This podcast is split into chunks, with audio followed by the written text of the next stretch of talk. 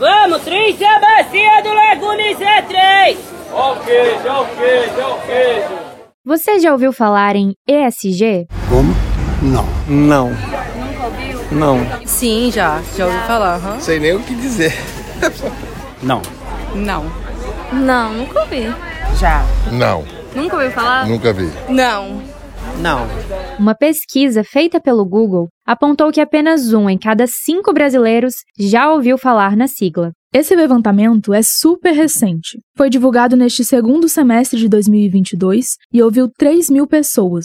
São cidadãos comuns, como você, um vizinho ou um familiar seu, por exemplo. Em compensação, na outra ponta desse tema, na ponta das empresas, dos grupos e dos negócios, o mundo ESG ganha cada vez mais território. Segundo a ABERGE, a Associação Brasileira de Comunicação Empresarial, 95% das instituições do Brasil enxergam essa pauta como prioridade. Essa sondagem também é bem atual e foi apresentada em 2021. Dá para perceber que as estatísticas expõem um descompasso. Por que esse termo está tão presente no mundo corporativo, mas permanece tão afastado do público em geral? Por isso, nós perguntamos aos capixabas se eles já ouviram falar na palavra. São as vozes das ruas que você escutou na abertura deste episódio de estreia. Ao longo dele, vamos mostrar também o que dizem os especialistas no assunto e quem vive o universo ESG de perto. Papo Residência, segunda temporada.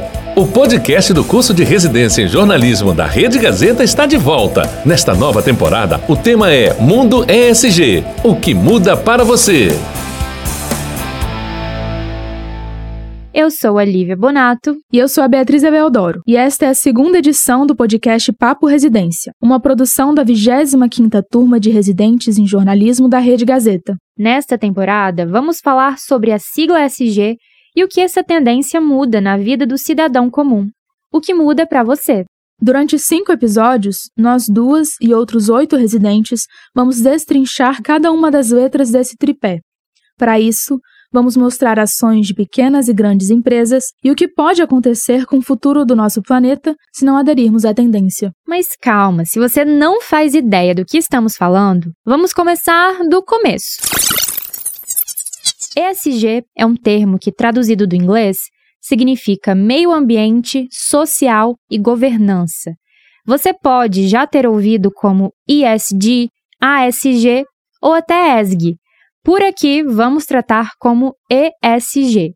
A sigla, como conhecemos hoje, nasceu oficialmente em 2004, com a publicação do Pacto Global da ONU em parceria com o Banco Mundial. A tendência, na prática, engloba ações voltadas à responsabilidade ambiental, representadas pela letra E, a preocupação social, com questões de direitos humanos e trabalhistas, na letra S, e as políticas e processos de gestão das empresas, tratadas na letra G. A publicação chamada Who Cares Wins, ou Quem se importa ganha, surgiu naquela época de uma provocação do secretário-geral da ONU a 50 grandes instituições financeiras sobre como integrar fatores sociais, ambientais e de governança nessas empresas. Assim, mesmo que as ações de preocupação com o meio ambiente já fizessem parte da missão de algumas empresas antes disso, o termo foi inserido no dicionário corporativo ao incluir preocupações de cunho social, ético e de gestão. ESG é uma tradução, né? Então, quando a gente pega, é, visualiza a, a realidade brasileira, é, eu vejo a necessidade da gente tratar isso em termos português, né? Ambiental, social e de governança. E usar a sigla ASG. Mas por quê? Porque a gente a está diante de práticas que elas vão ser aplicadas no contexto brasileiro, do nosso país, da nossa cultura, e, e a partir para a gente entender que não é apenas é, importar métricas e soluções, né, prontas de outro, pra, de outro país. É, é, é importante a gente olhar para dentro, olhar para os ODS que cada empresa precisa seguir e montar a sua estratégia de ações ESG ou ASG com base na realidade, mais uma vez, do nosso país, da nossa cultura, da nossa biodiversidade. É, eu vejo importante ressaltar isso por, porque não é um copia e cola, né? As pessoas talvez visualizam, ah, tem essa métrica aqui, então a gente vai fazer o copia e cola, ou, ou, tem essa ação aqui lá nos Estados Unidos, na Alemanha, e a gente vai fazer um copia e cola é, como é aplicado lá, a gente vai aplicar, vai, vai aplicar aqui. Quem conversou com a gente agora foi a Mariana Rivabene, head de sustentabilidade do Grupo Hortifruti. Ela cita os ODS, ou Objetivos de Desenvolvimento Sustentável da ONU. Ao todo, são 17 critérios propostos pelas Nações Unidas para que países, empresas, instituições e a sociedade civil possam atingir a Agenda 2030. Esse conjunto de medidas pretende combater a fome, mitigar as crises climáticas, reduzir as desigualdades sociais e proteger o meio ambiente, entre outras propostas. Tudo isso em nível global. O termo ESG, portanto, cresce no setor privado, como a Mariana citou, com cada empresa analisando a sua missão e colocando em prática as ações que mais têm a ver com a sua realidade. Mas é no mercado financeiro que o movimento é acelerado. As boas práticas na bolsa de valores garantem às empresas maior transparência e valor. Por isso, Lívia, quem está alinhado à tendência ESG entende que é possível lucrar e promover um ambiente de trabalho saudável, preservando o meio ambiente que fornece a matéria-prima e apoiando as comunidades ao redor, por exemplo. É o lucro alinhado com o propósito da empresa. Quem demandou primeiro essa pauta, ela é uma relação da maior consciência da sociedade, né, que começa a perceber o seguinte, olha, individualmente, né, eu acho que as pessoas passam a ter uma, uma percepção de que elas precisam é, ter mais, hábitos mais sustentáveis e, consequentemente, isso acaba puxando o mercado, né? Porque o que, que acontece? O mercado, no fundo, ele é muito demandado pela vontade da sociedade. Né? Isso é fato. Então, assim, as empresas, os negócios surgem a partir de uma demanda da sociedade. E aí, contando um pouco essa história, né, qual foi, por que, que esse movimento começou fortemente no mercado financeiro? Porque alguns fundos de investimento do planeta, que são hoje considerados os maiores fundos de investimento, começaram a falar o seguinte: olha, existe um problema no planeta né, de sustentabilidade, né, o planeta Terra está morrendo a cada dia e a gente precisa fazer alguma coisa. Né? E aí, quando esses fundos começam a olhar para isso, com certeza já é uma demanda de sociedade que está vindo por trás, eles já estão entendendo que é uma demanda da sociedade, e passam a fazer o seguinte: olha, a partir de agora nós vamos só investir em empresas que é, têm preocupação com o ESG. E aí eu acho que é um círculo virtuoso, né? porque uma coisa vai puxando a outra. Então, imagina uma empresa que é muito poluidora. Chega e fala o seguinte, cara, assim, ah, os meus clientes já não estão aceitando muito que eu, eu seja muito poluidor, ou seja, né, é, fora o padrão ESG, é, e ao mesmo tempo tem uma demanda do mercado financeiro aqui é, puxando muito essa pauta também. Então eu tenho que começar a me adequar tanto para estar tá, é, on code né, com a sociedade, né, as pessoas, os indivíduos e tudo, como também com o mercado, né? Porque o mercado está demandando isso. Aí eu falo mercado, é o mercado de capitais e tudo, né? Então houve esse movimento das duas pontas, eu acho, né? Vários alertas, obviamente, que o planeta está sofrendo, então isso começa a chamar a atenção das pessoas. Esse aí é o Pablo Vieira, head de marketing da Inflor, uma startup de soluções tecnológicas para empresas ligadas ao meio ambiente e que é parceira da Suzano. Bia, reparou que ele disse que o mercado financeiro impulsiona, mas a demanda por empresas mais responsáveis parte da sociedade? Espera aí que a gente já volta nisso. Quem complementa a fala do Pablo é o João Bosco, gerente geral de sustentabilidade e relações institucionais da ArcelorMittal aqui no Espírito Santo. O ESG, é, na minha visão, ele está contido em sustentabilidade, mas ele não é algo que é novo ou que é maior do que a sustentabilidade, ou que a sustentabilidade, tema sustentabilidade, tenha ficado old fashion aí e, e tenha sido substituído pelo ESG. Na verdade, o ESG é uma forma que o mercado encontrou de, de criar uma materialidade e, uma, e de mensurar as dimensões da sustentabilidade de uma forma clara. Essa fala do João é importante para entendermos que, apesar de estarmos falando de uma tendência que não tem nem 20 anos, a sustentabilidade já é um tema que tratamos há algum tempo, que inclusive está mais próxima de nós do que pensamos. É só lembrar das ações de sustentabilidade que devem fazer parte da sua rotina. Desligar a torneira enquanto escova os dentes, reciclar o lixo, reduzir o consumo de plástico. Todas essas são ações ESG que estão ao nosso alcance. Esse tema do desenvolvimento sustentável não é algo que é novo. Né? Se a gente for olhar a história disso daí, quando ela começou a ganhar força né, no mundo, vem desde lá da ECO 92 com, e da declaração lá de Brundtland sobre o desenvolvimento sustentável, onde é, trabalhavam muito a, de, a, dimensão econômica com a ambiental, né, de uma forma bem resumida, essa abordagem. E a, depois a, né, o John Eglinton, no seu livro, que ele traz até do Canibais com Garfo e Faca, ele já traz a medição do resultado triplo e a, a avaliação, e aí começa a trazer o conceito de sustentabilidade em três dimensões, né, que era a econômica, ambiental e a social. Depois isso se expande dentro da, dessa medição do resultado triplo, começa né, o próprio mercado e os índices né, das bolsas de valores é, trazerem os conceitos de sustentabilidade para, para o mercado e para a avaliação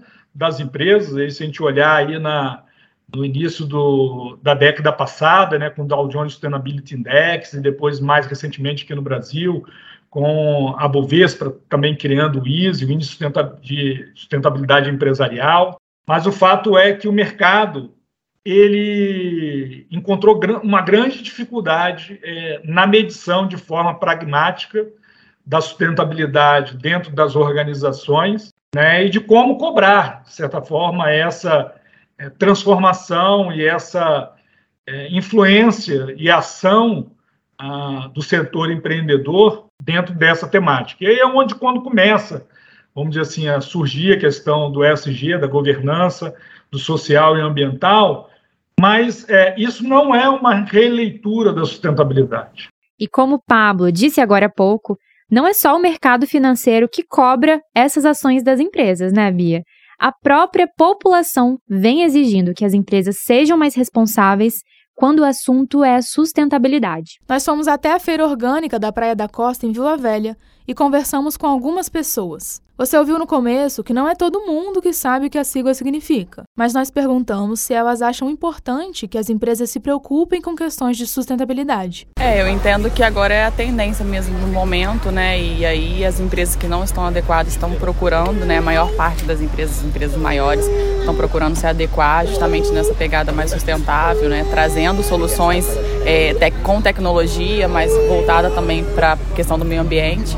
Até porque hoje, né, a gente precisa preservar ao máximo né, do que a gente já consumiu é, para a gente ter mais sustentabilidade para frente, né, para os nossos filhos, né, para a nossa família. Então, é, eu acho bem bacana as empresas que hoje buscam esse, essa melhoria, vamos colocar assim, né, uma, uma melhoria contínua em relação ao meio ambiente, justamente para a gente manter o que a gente quer preservar para frente, para nossos familiares, nossos filhos, né. Eu acho interessante é muito bem porque a, o verde da nossa terra está se acabando. Estão desmatando, estão fazendo, então a conservação do verde, do meio ambiente é muito importante para o planeta. A minha visão é otimista. Eu acho que o jovem de hoje ele, ele já nasce com a cabeça totalmente diferente daqueles mais antigos, né?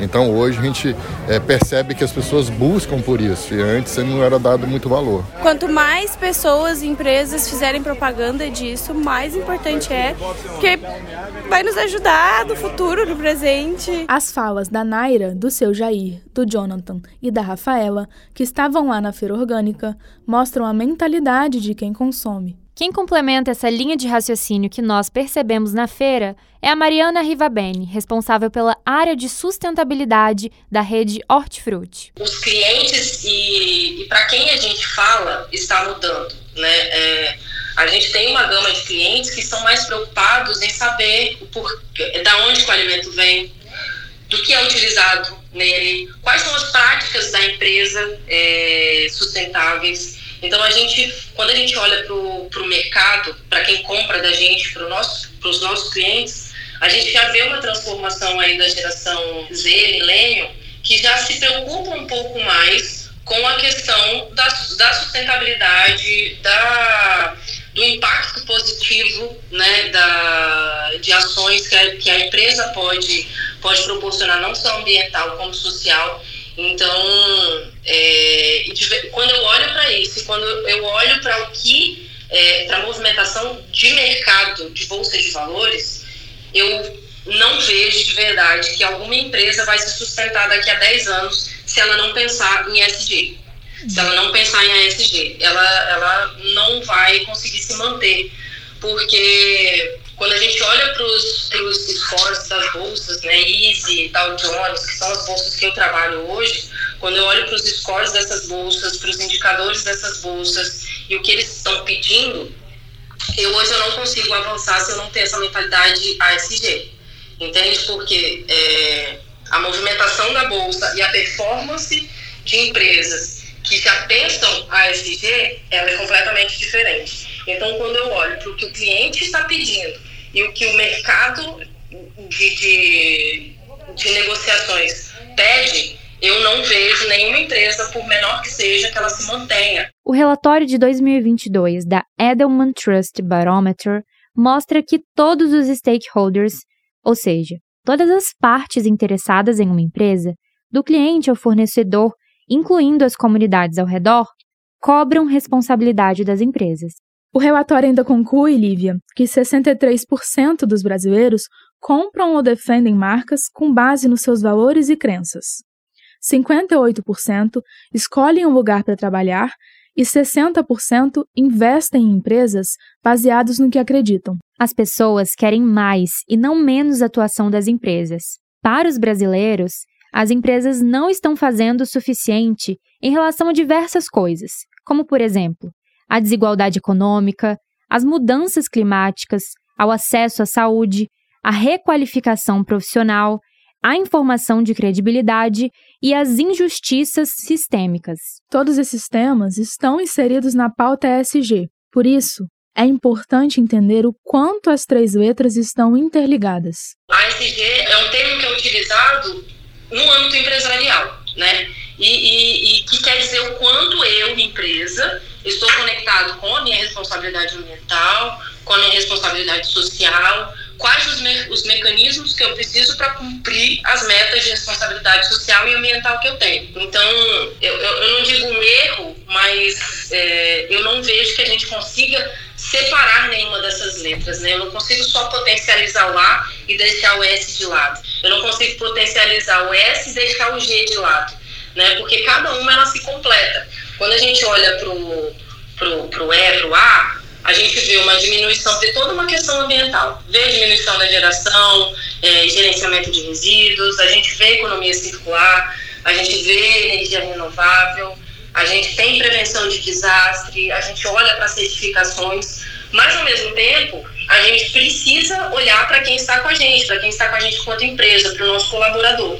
Então, o nosso colaborador ele precisa desse reporte do S, do social e trazer diversidade e inclusão, trazer bem-estar no ambiente de trabalho, trazer a valorização dos, dos, dos nossos colaboradores, trazer nossa cultura e potencializar nossa cultura. E também com o G, né? Quando a gente pensa no G, é difícil pensar no G e dissociar ele do S. Porque a gente tem diversidade e inclusão, a gente tem, tem bem-estar, mas quando a gente pensa no E, no no G, a gente vê ética e transparência, a gente vê lideranças diversas, a gente vê é, o trabalho com lideranças comprometidas. Então, uma está conectada com a outra. Eu não consigo desenvolver ações ambientais se eu não tiver os meus stakeholders aqui dentro também bem assessorados, né? também trabalhando no ambiente de bem-estar. E eu também não consigo trabalhar esse ambiente de bem-estar se eu não trouxer a ética, a transparência, a, a, as lideranças diversas que nos permitem pensar diferentes, né? E, e, o comprometimento das lideranças com toda essa ética e transparência. Então, um está linkado no outro e a gente não consegue pensar isso separadamente hoje quando a gente trata de empresa. A gente precisa tratar Pois é, Bia, pelo que a Mariana Rivabene falou, há uma razão lógica para usar os termos sempre juntos na sigla. E o Pablo da Infor confirma: não dá para separar as letras. Quando a gente fala de meio ambiente, a gente fala de, de social, né? impactos sociais que as empresas geram hoje nas comunidades. E a gente fala de governança, que é assim, ah, como é que eu faço para ter mais controle, mais gestão sobre tudo que acontece no, no meu ecossistema, né? isso acaba estando muito ligado uma coisa na outra. Né? Muito difícil você falar de SG sem estar tá linkando meio ambiente, social e governança. Né? Então, por isso que essa sigla sempre anda junto também, né? Porque uhum. você, uma depende da outra, né? Por exemplo, eu não tenho como ter melhor controle, por exemplo. Como é que eu vou ser uma empresa mais sustentável se eu não sei como que eu estou impactando as comunidades que estão à minha volta. Ou Como que eu vou ter mais é, investimento em meio ambiente se eu não sei qual o impacto que eu estou gerando no meu negócio? Então, uma coisa acaba estando em cada outra. Essas três letras você vai conhecer mais profundamente nos próximos episódios. Mas o que você deve saber é que a relação entre as empresas e os clientes está sendo cada vez mais pautada na tendência SG. Isso porque a responsabilidade com o meio ambiente, o social e a governança não é apenas do setor privado. Como no Pacto Global, é preciso que as empresas, os governos e a sociedade civil se mobilizem juntos. A própria legislação, né, as, as, várias legislações ambientais que a gente tem no Brasil aí, ela sempre traz, inclusive a Constituição, da responsabilidade compartilhada. Né? Quando a gente olha para o artigo 225 da Constituição, que a gente precisa resguardar o ambiente para as presentes e futuras gerações, a gente também vê uma responsabilidade nossa, nossa né, de cidadão, de cada um. Então, não adianta a gente cobrar da empresa para a empresa reduzir o, o, excesso de plástico, enquanto eu consumo é, é, sem, sem ter o mínimo de, de, de sensibilização, consumo qualquer coisa com um monte de plástico e descarto no lugar inapropriado, entende? Então não adianta eu, empresa, reduzir a minha quantidade de, de, de lixo da operação, de plástico da operação, se quem compra não consegue descartar no, no, ambiente correto ou não se preocupa com a quantidade de plástico que ele está comprando, entende? Então, assim, é um trabalho que ele tem que vir do governo, ele passa pelas companhias é, empresariais, ele passa pelo empresariado, mas ele termina, no final da ponte, com a responsabilidade do cidadão. Entendeu? Então é um trabalho conjunto. Nós também não podemos deixar de fazer a nossa parte. Eu acho que todo mundo tem que fazer. Se ninguém, se não, todo mundo não fizer, não vai conseguir fazer, né? Só deixar a responsabilidade nessas empresas também não. Porque todo mundo tem condições de alguma maneira ou outra se responsabilizar por isso. Eu acho que mesmo quem está na cidade tem consciência né, de, do lixo, né, do uso racional da água, e nas propriedades rurais também, né? Mesmo que sendo pequena, alguma coisinha a pessoa tem que fazer. Não adianta. As empresas, empresários é minoria, né? A maioria é a população. Se fizer a minoria só, não... eu acho que todo mundo tem que colaborar. É por isso que o ESG está cada vez mais próximo do que você imagina. São as ações simples que cabem na realidade de cada um que ajudam a transformar o todo. Este foi o primeiro episódio desta nova temporada do Papo Residência. A apresentação, o roteiro e as entrevistas que você acabou de ouvir foram conduzidos por mim, Beatriz Eveodoro. E por mim, Lívia Bonato. A sonoplastia ficou a cargo de Vitor Lima e a responsável pela coordenação da temporada é a editora Andréia Pegoretti. No segundo episódio, nossos colegas André Afonso e Eduarda Moro decifram a primeira letra da nossa jornada, o E de Environmental ou em português, o AD ambiental. E já deixamos uma pergunta no ar para a próxima dupla. O ambiental é mesmo o protagonista da sigla? Obrigada pela sua companhia até aqui. Até mais.